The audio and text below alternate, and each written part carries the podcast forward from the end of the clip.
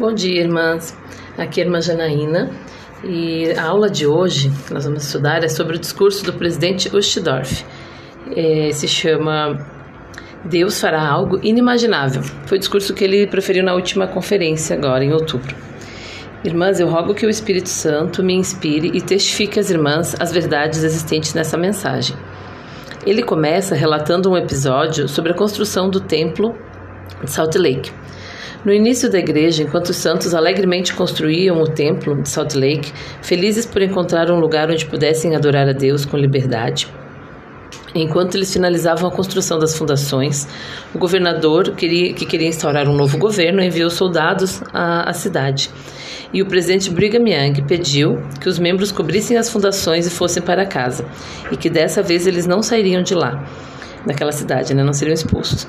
Inclusive, essa história está no filme O Monte do Senhor. Se as irmãs puderem assistir, depois eu vou, vou colocar um, um link ali no, no YouTube.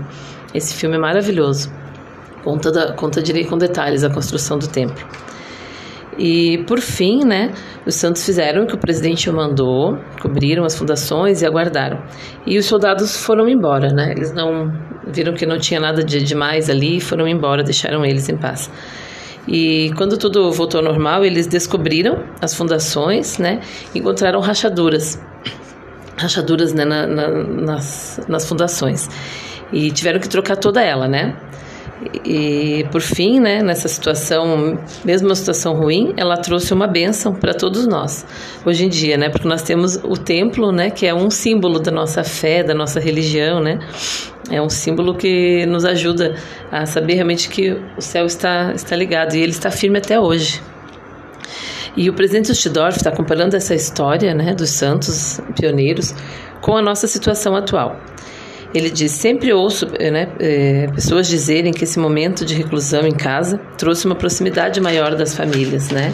E nós podemos ver, né, com pessoas que a gente conversa, compartilha, nós podemos ver todo mundo falando sobre isso, né? Tivemos que ficar em casa e assim também muitas pessoas puderam se reunir e aprender mais um pouquinho sobre a sua própria família, né? Edificar melhor o seu lar. E de uma maneira geral, todo mundo foi atingido com essa pandemia. Né? Cada um passou por uma experiência diferente, mas todos nós fomos afetados. E eu gostaria, irmãs, que vocês pudessem ponderar um pouco sobre como a sua vida foi afetada por essa pandemia e depois pudessem ver e anotar quais momentos vocês sentiram a mão do Senhor lhes abençoando e protegendo. Né? Fazer uma reflexãozinha sobre esses dez meses né, que estamos em casa é, fechados, mudando, mudamos a nossa rotina né, nesse ano. E o presidente ele está comparando, nos compara sementes. Assim como tal, precisamos de um processo para germinar. Ele afirma que o Senhor não foi pego de surpresa com essa pandemia e afirma também que vamos sobreviver. No entanto, precisamos mais do que aguentar firme e esperar que tudo passe e volte ao normal. Precisamos seguir em frente e, como consequência, vamos ser melhores. Né? Então, é uma promessa de um apóstolo de que vamos ser melhores, mesmo né, passando por essa situação.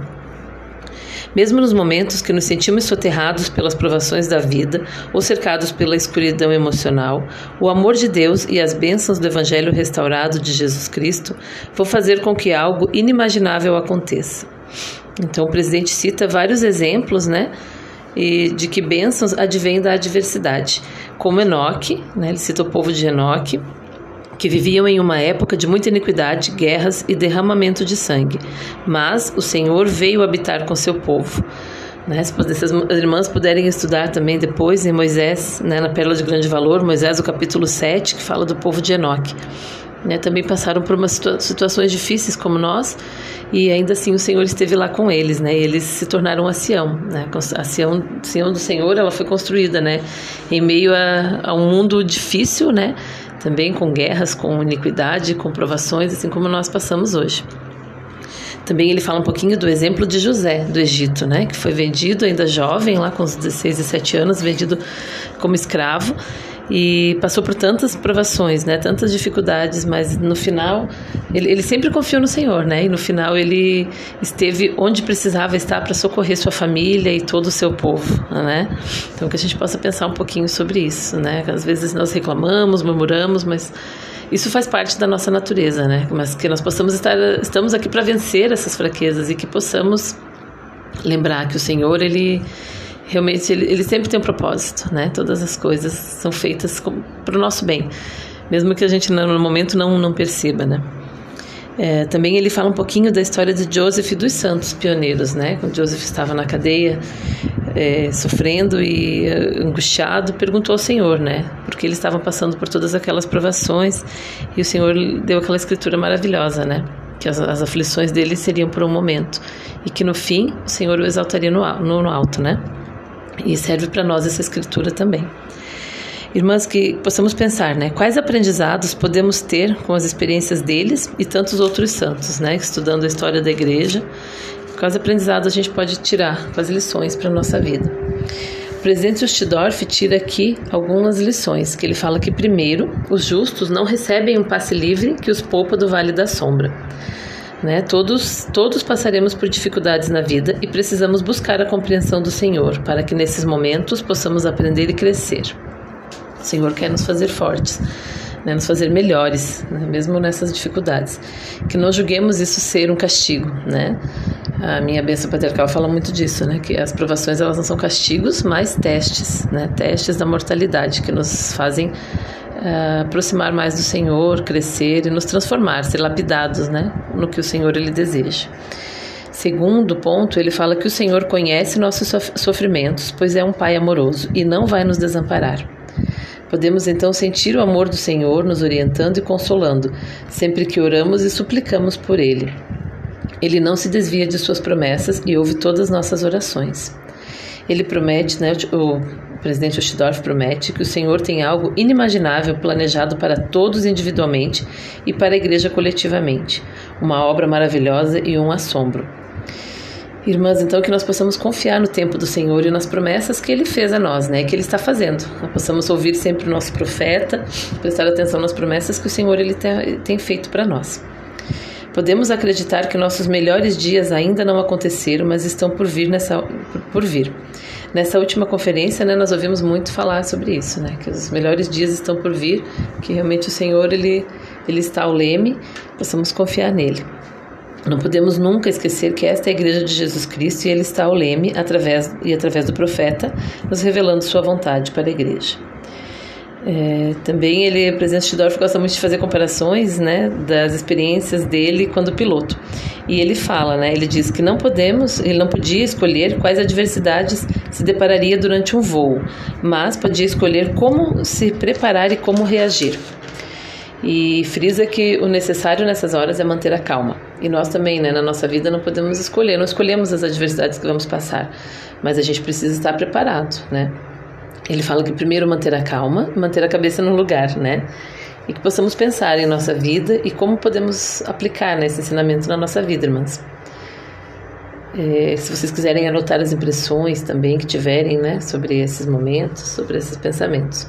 Então, o presidente Sustidorf nos aconselha que busquemos fortalecer nosso comportamento religioso através da oração, do estudo das Escrituras e da obediência aos mandamentos do Senhor. E que nós devemos nos concentrar, irmãs, nas coisas que conseguimos fazer e não nas que não conseguimos, né? Para não nos sentirmos desanimados. Assim como o profeta também falou, vamos ser gratos e olhar todas as bênçãos que nós temos, né? Não olhar no que nos falta é, precisamos confiar e ouvir a palavra do Senhor e de seus profetas, pois vimos nesses últimos anos os ajustes que foram feitos na igreja. Foi aumentado o foco no sacramento, o currículo foi alterado, né? Veio o Vem e Segue-me. Mudamos a nossa maneira de ministrar e usamos mais as tecnologias, né? Para pregar o evangelho. É, lembro, é, o ano passado, né, mas eu lembro que os missionários estavam animados, ansiosos por receber seus smartphones, né, e a gente nem sabia ainda como seria tão útil para eles, né, naquele momento, né, nós não, não tínhamos essa visão, mas o Senhor, Ele tinha, Ele conhece todas as coisas, né. Então, irmãs, o Senhor preparou tudo com calma para esse momento. É visível a mão dele em todas as coisas, né, pois através das tecnologias nós não nos sentimos sozinhos nem distantes. Podemos e devemos continuar pregando o evangelho, né? Porque a coligação ela continua. Podemos pregar o evangelho também através da, do, do, do celular, né? Das nossas redes sociais. E o presidente Ostidorf fala aqui que os missionários, eles talvez nunca tenham estado tão ocupados quanto agora, né? Que eles realmente a obra não parou, a obra missionária ela não parou, né? Todo mundo ficou preocupado, proselitismo, bater porta, mas o Senhor preparou os meios para que a coligação ela continue. As pessoas estão ouvindo, os eleitos estão ouvindo e se unindo à igreja. E o Senhor ele nos fala, né, que as revelações elas continuam, né? Nós, através do nosso profeta, Deus tem revelado e continuará a revelar sua mão divina. E para finalizar, irmãs, aqui eh, gostaria de terminar com as palavras do presidente Ostdorf, né? Dia virá em que olharemos para trás e saberemos que durante esse tempo de adversidade, Deus estava nos ajudando a encontrar melhores maneiras, suas maneiras, de edificar seu reino em uma fundação firme e que ele vai continuar a fazer muitas coisas inimagináveis entre os filhos dele, seu povo. Deus nos segura, nos segura na palma de suas compassivas e zelosas mãos. Então, irmãs, eu gostaria de finalizar com meu testemunho é, de que podemos ver a mão do Senhor, né? Eu pude ver na minha vida e sei que vocês poderão também reconhecer a mão do Senhor em sua vida. É, sábado passado foi ao templo, né? Assisti o selamento de uma jovem de fé, uma amiga muito especial. Testifico para as irmãs que o Senhor está fazendo algo inimaginável na vida de todos os seus filhos, né? Pois foi um momento divino estar na casa do Senhor e ouvir as promessas, né? Que o Senhor fez aquele casal e senti também o Espírito Santo que encheu toda aquela sala, que testificou no nosso coração de que as famílias podem ser eternas, que a obra é verdadeira, que o Evangelho foi restaurado aqui na Terra e que tudo que é ligado na Terra vai ser ligado nos céus. Né? Eu sei disso, irmãs, e rogo para que todas, todas vocês estejam bem, fiquem na paz do Senhor, que é, não se esqueçam que Ele as ama que mesmo em meio às dificuldades Ele está sempre ouvindo nossas preces e, e próximo de nós que possamos seguir confiando no Senhor, né? E buscando em oração e estudo, com otimismo e fé, estarmos juntas próximas do, próximas do Senhor e suportarmos nossas dificuldades, né? Suportarmos bem. Então, essa aula, o testemunho, meu testemunho eu deixo com vocês, com amor, pedindo desculpa por qualquer coisa, né? Deixo meu testemunho, minha aula em nome de Jesus Cristo. Amém.